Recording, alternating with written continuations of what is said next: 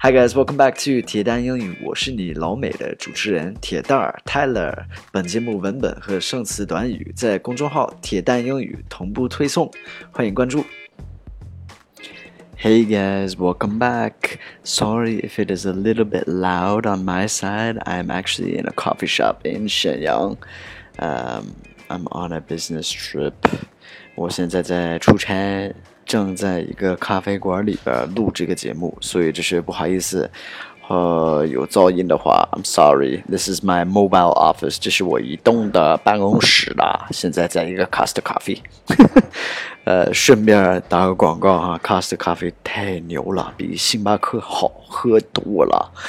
唉，星巴克也是美国的，Costa 也是英国的。我这个美国人怎么怎么这么说？我们星巴克，Sorry，星巴克。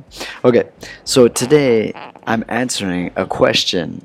Uh, comes from a fan Zhang Yan Vivian. Okay, Zhang Yan Vivian, 我在回答你的问题。呃、uh,，Vivian asked me how I learned Chinese. 她问我我是怎么学汉语的。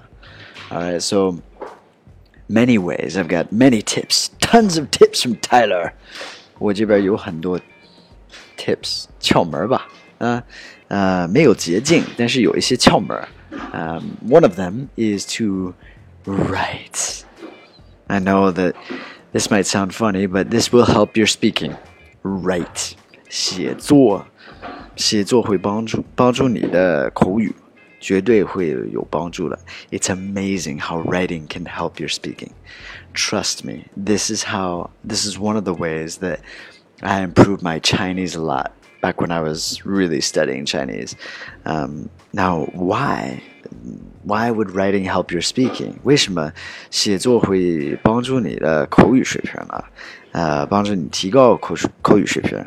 Well, I've written down four ways. OK，我写了四个原因。The first one is you take more risks. You take more risks. It's like 你会去冒险一点。Um, when you write, you try new things. Like you you try new words, you try new grammar structures, you just try different things when you're writing. You don't do it the same. When we're speaking, it's easy to get into that habit of saying the same thing. 写作就是你写写出来英文的时候，你会去冒险一点，就是尝试一些尝试一些其他的不同的说法，就是沟通方式啊，或者是不同的单词、不同的语法啊什么。 if you're speaking like you you get in these old habits，有的时候就是我们说说出来，就是口语这块儿，就是会有一些口头语啊，呃，一些习惯呐、啊、，then you just like kind of stay right there, right? So that's one reason is you can take you take more risks. Another reason is you can see your mistakes.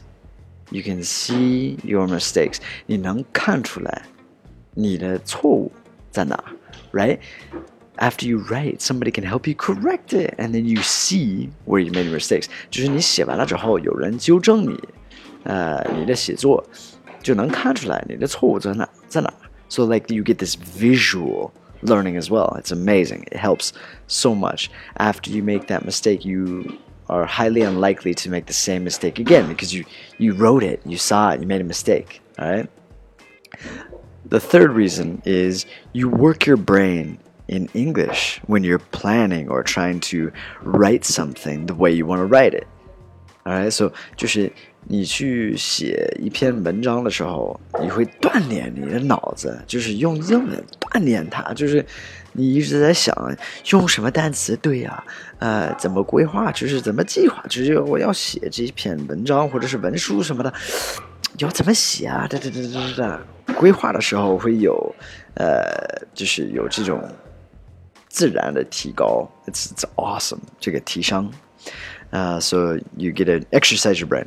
The fourth reason, the last reason, is you can write about any topic you want. Sometimes it's hard to practice different English as you find yourself in the same old conversations. You can write about anything you want. 你想写什么你就写什么，随便选一个话题。你可以今天你可以写就是怎么在。 咖啡馆待着什么什么，嗯，明天你就可以写，就是你去了什么公园，或者是你在办公室里边这工作的时候做了什么，随便写。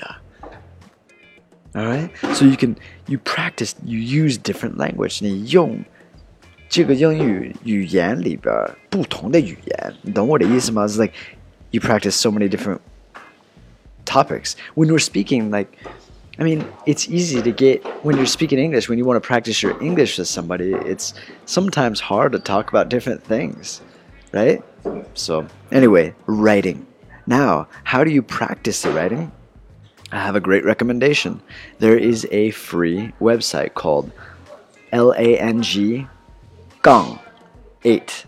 So it's Lang dash 8. Lang is for language, 语言的意思.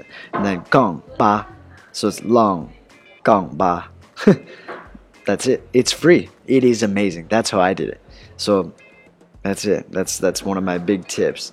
And I'll keep going. I'll do I'll do more of these tips. So that's that's it.